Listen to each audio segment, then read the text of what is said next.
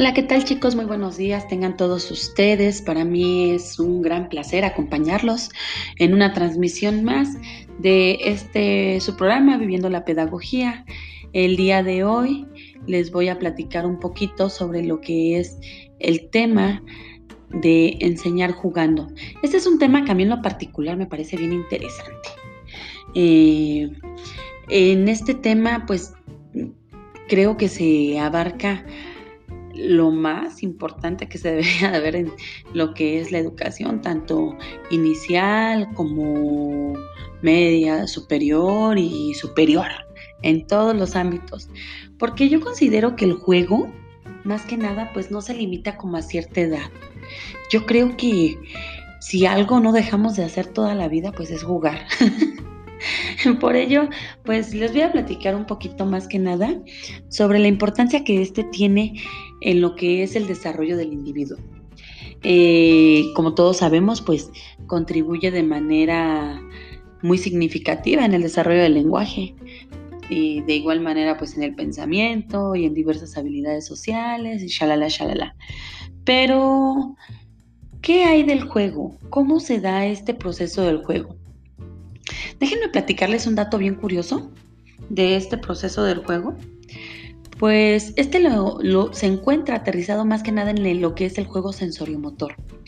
Este, esta parte a mí me parece como, si no es la más interesante, a mí en lo particular sí me parece como la más interesante. Porque pues es aquí donde los pequeñitos comienzan ahora sí que pues, como ya les comentaba, pues sus primeras relaciones sociales. Y a través de estas pues yo considero que es la base fundamental para todo. que de aquí parte el tener buenas relaciones sociales el resto de nuestras vidas. el aprender a regularlas desde pequeños, el hecho de aprender en pares, aprender a ser tolerantes, tener respeto hacia los demás, todo eso que implica muchas veces pues lo que es el juego reglado, este, o incluso el juego en esta parte, bueno, de, ¿cómo se podría llamar? De una de un espacio libre de juego, que a lo mejor no necesito que estén como detrás de mí diciéndome tal o cuál es la indicación, ¿no? Simplemente pues yo ya lo sé porque desde ahí comienzo a respetar pues normas y reglas establecidas en ciertos espacios de juego, que aunque se vean de manera libre, pero pues es importante el permitir autorregular autorregular a los pequeños en esta parte eh, es muy importante porque pues si yo no le permito al pequeño que interactúe con los demás por temor a la reacción que pudiese tener, pues yo creo que las reacciones al rato van a ser peores porque pues al final del día pues nunca le enseñé cómo es que se llevaban ese tipo de relaciones sociales a cabo.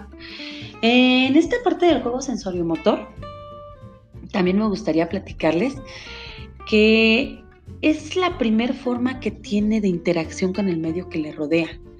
Por, eh, vuelvo a lo mismo, son las primeras relaciones con el mundo social, con todo lo que puedo, no puedo. Incluso aquí hay algo bien curioso, pero son también las primeras experiencias de chin, ya me caí, o ahí no me voy subir, o yo lo veía como juego y ay, me lastimé. O sea, se aprende muchísimo y sobre todo porque ah, en esta etapa pues se desarrolla lo que es un juego epistémico.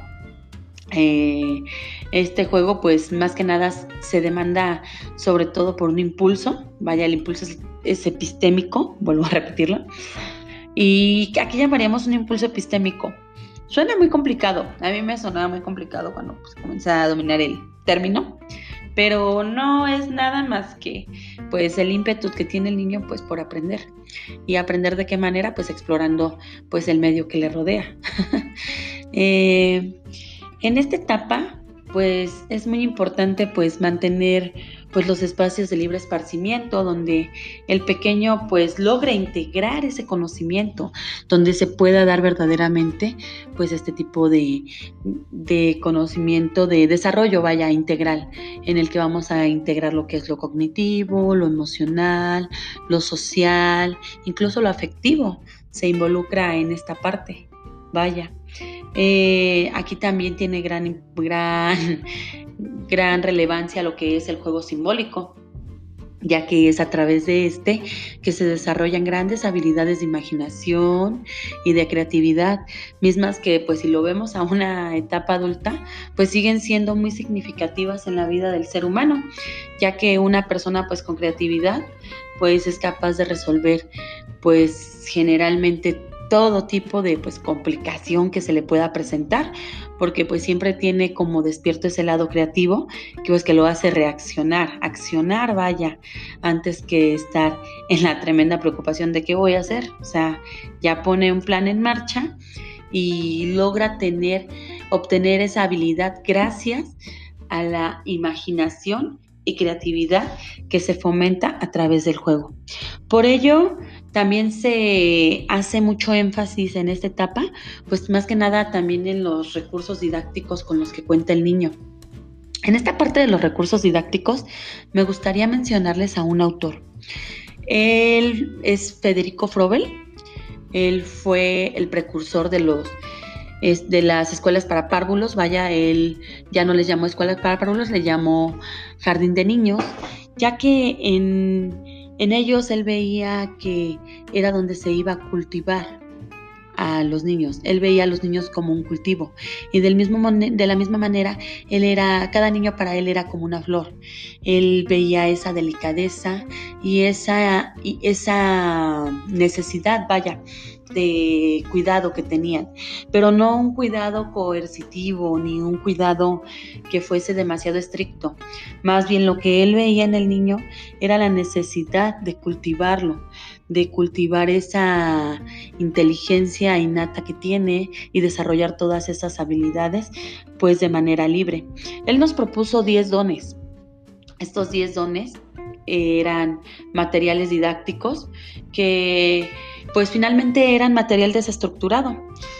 a este material desestructurado él le llamó los 10 dones pues, de Frobel y pues no eran más que simples pelotas de estambre, plintos de madera, algunas tapitas, fichas, eran materiales que a simple percepción pues serían como muy sencillos o serían como insignificantes para ante el ojo de un adulto, pero ante el ojo de un niño Créanme, estos materiales son wow, el boom, son un éxito, son una maravilla todo lo que implique el tener que estructurar un juego o jugar a o dar las características de algo a otro tipo de objeto que pues en la vida común, no sé, a lo mejor yo veo un vaso, pero no sé, el niño puede ver que no es un vaso, a lo mejor para él es un cohete o qué sé yo.